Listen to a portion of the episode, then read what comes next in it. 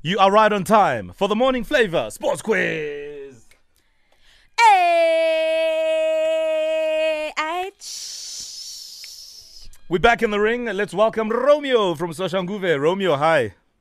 wena phela ngokuzwile ukuthi uthini ngitheni hey ngokuzwile hey satani uthi usathani wenzani satani o tshama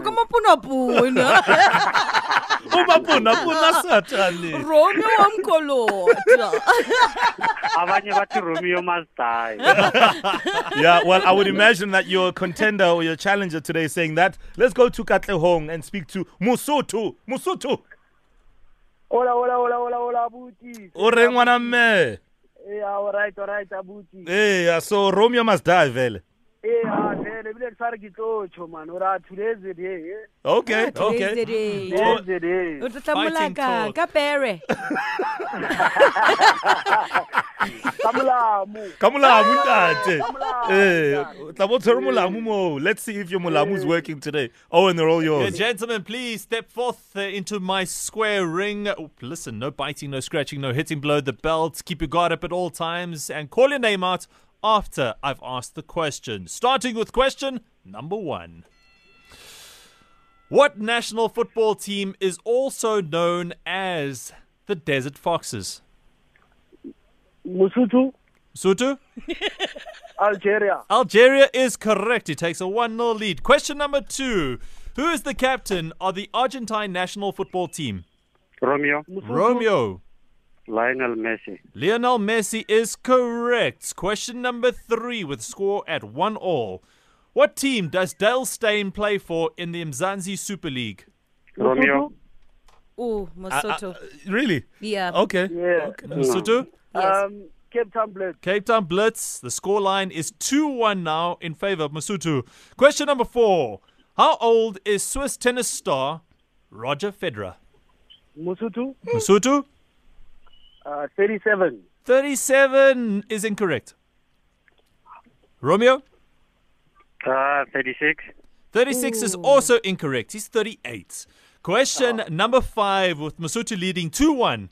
Who will partner Marc Marquez at the Repsol Honda MotoGP team next year? romeo Romeo. alex marquez Alex Marquez is correct. the score is 2 1. We go to sudden death. Now, the question I want to know is who did Spain beat last night in the Euro 2020 qualifiers? romeo Musutu, Romeo. romania Romania is correct, and you get to remain here. Oh my God! The score 3 2. Romeo! Romeo! Ay, Yes. uh, mosoto your nopkiri is not well rounded try, try again.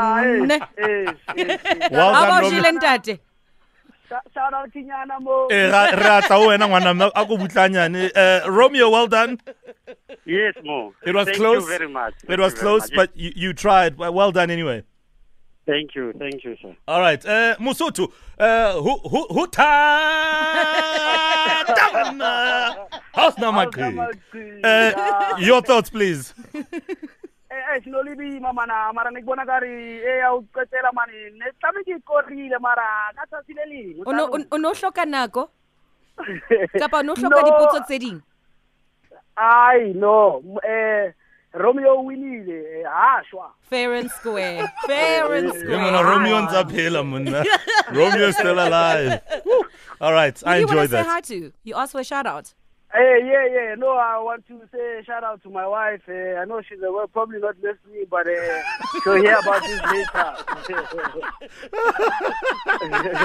shout out to you Eh, ehlile o- Yeah, yeah, yeah. o- o dumedise mme wa ka tlung monna. Eh, ke tla mo Eh, dumedisa. ke- Tha- tha mo, Eh, great ke yana show, ntsa- a guys. ntsa- Yeah, a ntsa o sokela papa mo every day. akere. yeah, great show, gents. Uh, much, much, much enjoyed. thank, Thank you, you, so much Mosotho. mosoto Thank you so much. All right, unlucky there. Whew, that was a close one, huh?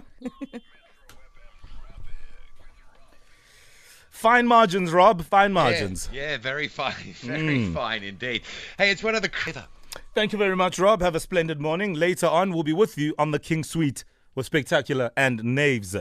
Coming up still on the morning flavor, we know that Telkom has confirmed that it's in talks to buy mobile network operator Cell C. It made the announcement just the other day. I think it was on Friday morning. So, what does this ultimately mean if it goes through for you and I as consumers or those who have subscribed to the service of, say, Cell C? Now, we'll be looking at this on uh, this morning's Morning Flavor Tech, and uh, we'll be joined by Arthur Goldstuck, founder of uh, World Wide Worx, author, speaker, analyst. What does this all mean? It, it's obviously a massive deal in the world of business and the world of telecoms as well, when Telkom all of a sudden wants to swallow up a Cell C. All of that is coming up next if you are still under the rock with that one.